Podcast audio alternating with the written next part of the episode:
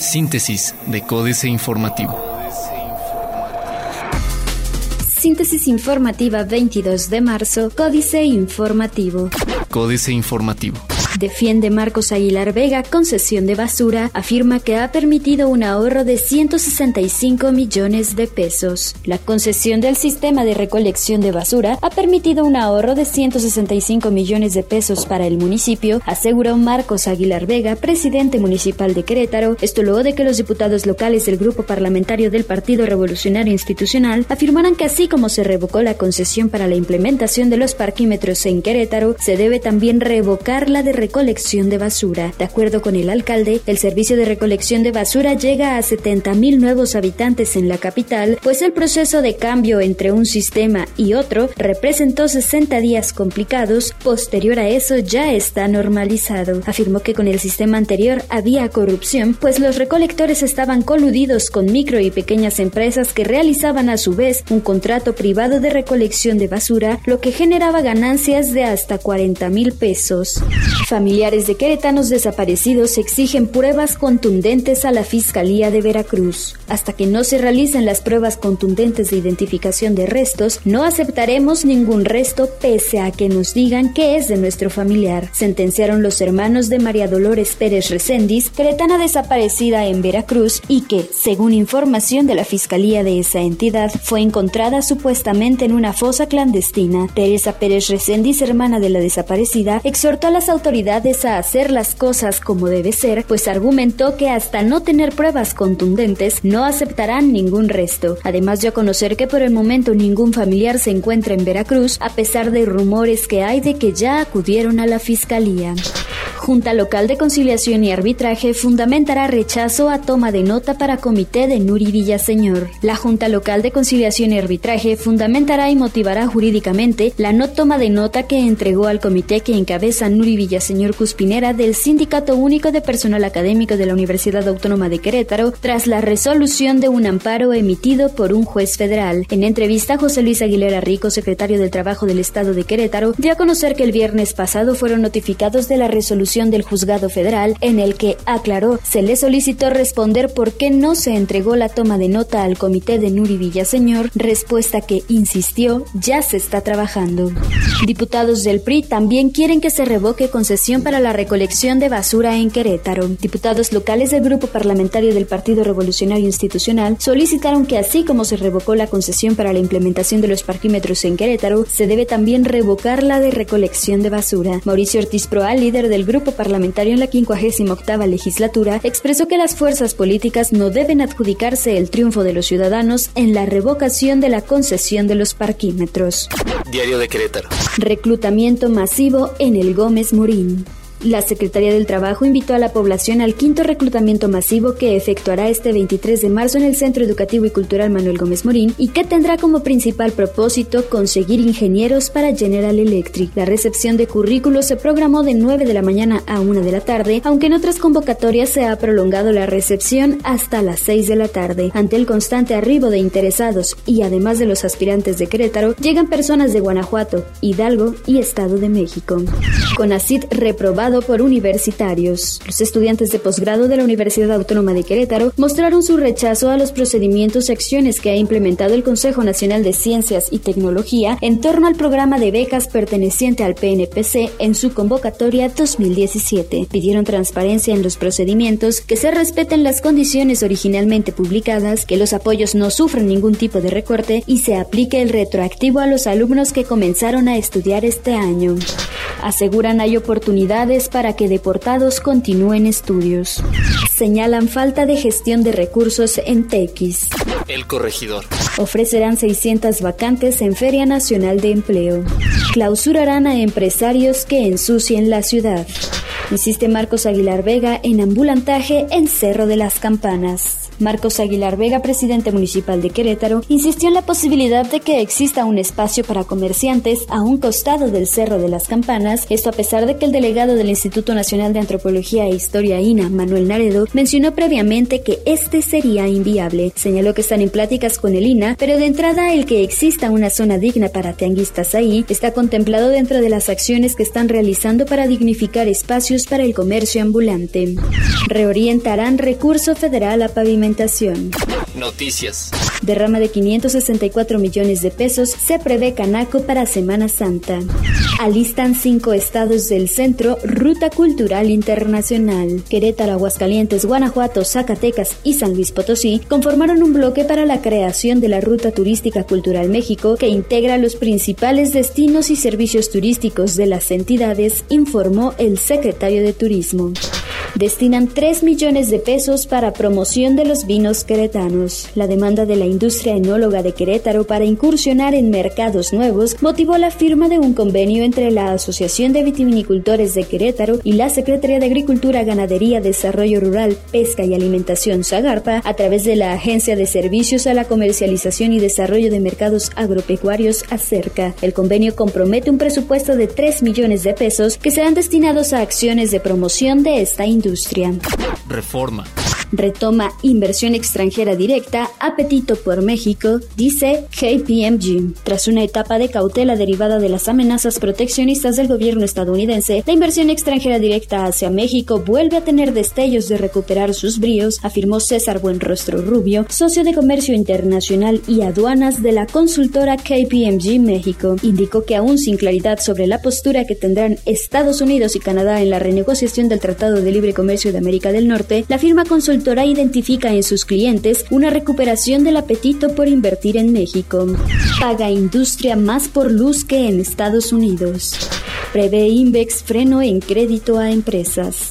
Ven opciones constructoras. Ante la caída de la obra civil, constructoras como la Regia Dicusa buscan desarrollar proyectos privados dentro y fuera de la entidad, como departamentos, edificios y oficinas y centros comerciales. Los recortes del gobierno federal están tremendos. Estamos viviendo una crisis tremenda en materia de inversión en infraestructura federal que no veíamos en muchos sexenios, consideró Javier Valle Martínez, director de Dicusa.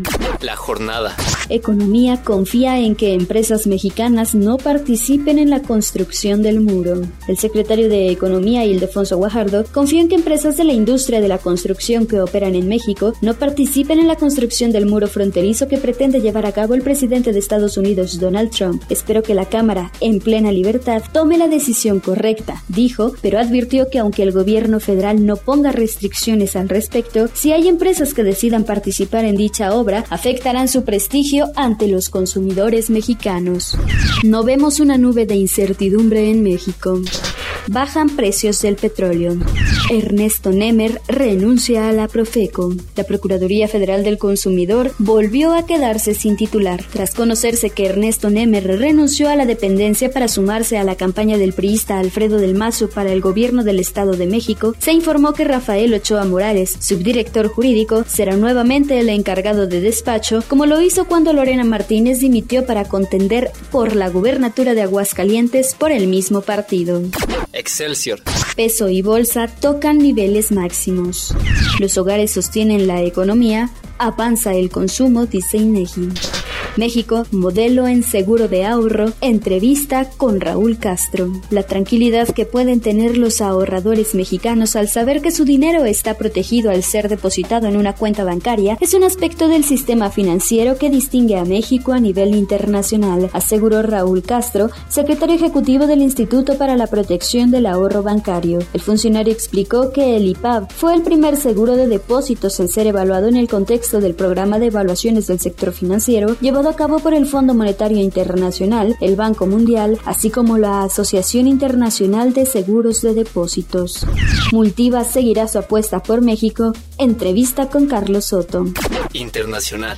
Brasil suspende exportaciones de carne por escándalo de adulteración. Jornada. Las autoridades brasileñas suspendieron las exportaciones de carne de 21 empresas debido al reciente escándalo de productos mezclados con carne podrida, informaron este martes medios locales, mientras diversos países, entre ellos México, ya han prohibido importaciones de carne procedentes de Brasil. Una investigación de dos años encontró evidencia de que frigoríficos en Brasil habrían sobornado a inspectores y políticos para que pasaran por alto prácticas antihigiénicas como el procesamiento de carne podrida y exportaciones con trazas de salmonela.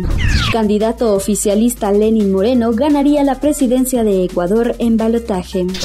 Caen bolsas, temen incumplimiento de Trump en tema fiscal. Conozca las proyecciones y comentarios sobre la economía de la región. América Economía. América Latina atraviesa una desaceleración económica combinada con tasas de inflación relativamente altas y desempleo en ascenso. El panorama luce complejo debido a factores como las políticas más restrictivas del gobierno del presidente de Estados Unidos, Donald Trump, las consecuencias financieras de los cambios políticos en Europa y una menor confianza económica en la región continuación algunos comentarios y proyecciones recientes de analistas que siguen a las economías latinoamericanas. México. Bank of America Merrill Lynch, moneda. Tenemos un sesgo alcista modesto para el peso mexicano, el carry ventaja de tasas de interés, cambió significativamente a su favor debido al persistente ajuste monetario y el gobierno de Trump adoptó un tono más conciliador con México. Otros medios estiman viable migración de red a 5G. Reforma. La red compartida tiene la posibilidad de migrar hacia la nueva generación 5G. Esto si desde su desarrollo actual implementa soluciones que le permitan hacer el cambio más rápido cuando lo requiera, afirmó Andrés Madero, director de Desarrollo de Negocio y Arquitectura para América Latina. A través de soluciones avanzadas de transporte de datos, es posible que las redes 4G actuales ofrezcan servicios con los estándares de la siguiente generación, señaló el directivo. Apple lanza nuevo iPad y edición especial de iPhone 7. Apple recargado, iPhone 7 Red, más capacidad para el 6 y un nuevo iPad. Más capacidad para el 6 y un nuevo iPad. Así será Android O, el nuevo sistema anunciado por Google. Financieras. Dinero, gigantesca refinería en Texas para abastecer a México, Enrique Galván Ochoa. La industria de la refinación de petróleo en Estados Unidos sí tiene motivos para celebrar el aniversario número 79 de Petróleos Mexicanos y la frustrada expropiación. La petrolera mexicana le regaló más de la mitad del mercado de la gasolina. Caso curioso, al otro lado de la frontera sí son buen negocio las refinerías. En cambio, según la teoría de nuestros tecnócratas, de este lado no lo son. Allá están en desarrollo dos proyectos. Uno de ellos es el South Texas Energy Complex de Raven Petroleum, una compañía con sede en Houston. México S.A. Todo para los de siempre, Carlos Fernández Vega. De lo bien que los gobiernos reformistas y modernizadores han repartido la riqueza y el ingreso nacionales, se da cuenta la más reciente entrega de la revista especializada Forbes. El 0.00012% de la población nacional, 15 magnates, acumula una fortuna conjunta cercana a 117 mil millones de dólares, la mayoría de ellos a costillas de los bienes otrora de la nación, o lo que es lo mismo, alrededor de de 10% del Producto Interno Bruto mexicano para ellos solitos, y de ese monto, cerca de la mitad corresponde a un solo patrimonio, el de Carlos Slim. Capitanes. Bruno Bardron es el capitán para México de Grupo Sarrel, empresa de autopartes francesa que ya inició la construcción de su planta en Apaseo el Grande, Guanajuato. Será su primera operación fuera de Europa y en su fase inicial tendrá una inversión de 30 millones de dólares. Políticas. Zona Rosa, Jaque Mate, Sergio Sarmiento. La Zona Rosa fue durante años el centro de la actividad turística y de entretenimiento de la Ciudad de México. Tuvo, sin embargo, un deterioro importante a partir de los años 60. Tuvo, sin embargo, un deterioro importante a partir de los años 70. Desde entonces las distintas autoridades capitalinas han anunciado de manera periódica planes para rescatarla, los cuales han ido de fracaso en fracaso. Hoy vemos un nuevo intento. En un principio, como vecino, Recibí la propuesta con entusiasmo, pero no ha pasado mucho tiempo para darme cuenta de que, como en otras ocasiones, el nuevo rescate será costoso e ineficaz. INE, cuando el dinero sobra, Eduardo Huchin. Aunque suene paradójico, reducirle el presupuesto al Instituto Nacional Electoral podría tener efectos virtuosos y no solo en términos de ahorro presupuestal, sino también de recuperación de valores hoy extraviados. En ese órgano esencial para el desarrollo de la democracia mexicana, el exceso de recursos en el que actualmente navega propicia el derroche, el desorden administrativo, la existencia de aviadores frecuentemente camuflados como comisionados y el otorgamiento de favores a los amigos por medio de generosos contratos que no siempre producen resultados útiles a la institución.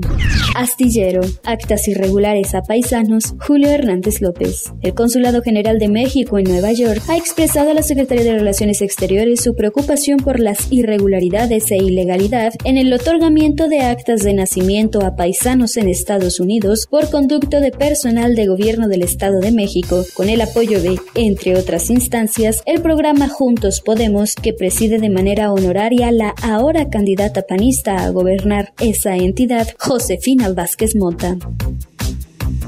Síntesis de Códice Informativo.